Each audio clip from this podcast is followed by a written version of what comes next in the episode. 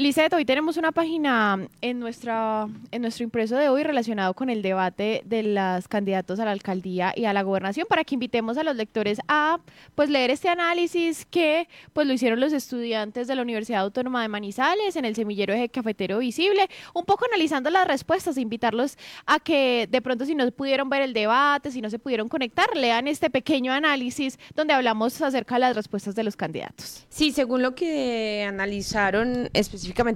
esos estudiantes hacen parte del Observatorio Legislativo Eje Cafetero Visible y allí pues ellos vieron eh, en estos debates que es una apuesta en el que el eh, elector pues puede ver no solo la preparación sino también eh, esas propuestas y de cómo está el talante de los futuros mandatarios, tanto a la alcaldía de Manizales como a la gobernación de Caldas. Acá se analizó pues a cada uno de ellos para mirar pues que eh, esa mm, preparación o cómo se desenvolvieron durante estos debates que se realizaron el 17 y 18 de octubre, pues mm, por medio de la alianza de medios que hizo La Patria con Caracol Radio y el canal regional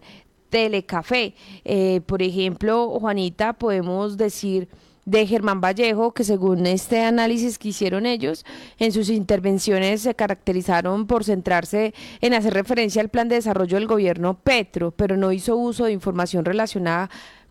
con la ciudad o relacionada con su programa de gobierno. Esto es lo que dicen ellos de Germán Vallejo. De Francisco González dicen que demostró conocimiento de la realidad de la ciudad, lo cual evidenció su formación académica. De Martín Ramírez, que en la mayoría de sus eh, respuestas hizo uso de información relacionada con la ciudad y demostró conocimiento de la misma, además que también pues expuso varias em,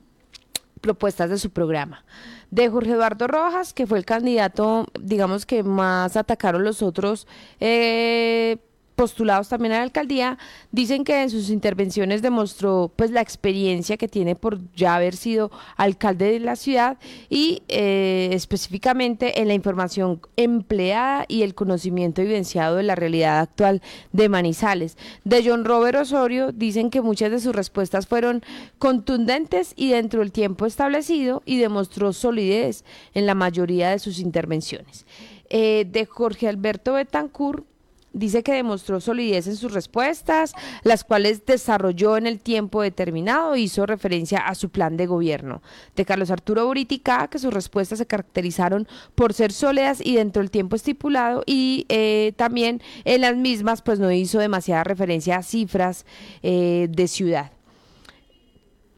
terminamos con, eh, ah bueno, y de Paula Toro nos dicen acá que se evidencian respuestas ajustadas a la intención de las preguntas, alineadas con su programa de gobierno y ajustadas al tiempo establecido pues por la metodología utilizada. Y con los candidatos a la gobernación, Juanita, pues nos dicen que Luis Roberto Rivas pues demostró preparación y elocuencia al momento de presentar sus propuestas, pues buscando generar discusión con adversarios a través de contrapreguntas, que fue algo que él utilizó mucho de Henry Gutiérrez, que en sus intervenciones pues, presentó argumentos sólidos enfocados en las necesidades actuales del departamento. De Carlos Andrés Cruz, eh, se desató por responder de forma puntual, sin entrar en discusiones con otros candidatos, y de Fernando Toro, que se limitó a responder de forma puntual las preguntas realizadas por los periodistas sin buscar entrar en polémicas o discusiones directas con los demás candidatos a la gobernación de Caldas. Bueno, los invitamos a leer esta página disponible en nuestro portal web lapatria.com también para que pues conozcan un poco más acerca del análisis de esos estudiantes sobre las respuestas de los candidatos a la alcaldía de Manizales y a la gobernación de Caldas. Asimismo, en nuestro portal web allí está el hipervínculo para que ustedes también vean los debates, si no se lo han visto, si se los perdieron. Los invitamos a que los vean. Son debates de una hora y media con preguntas cortas, con preguntas muy rápidas, para que se informen un poco más sobre por quién votar durante este domingo las elecciones regionales 2023.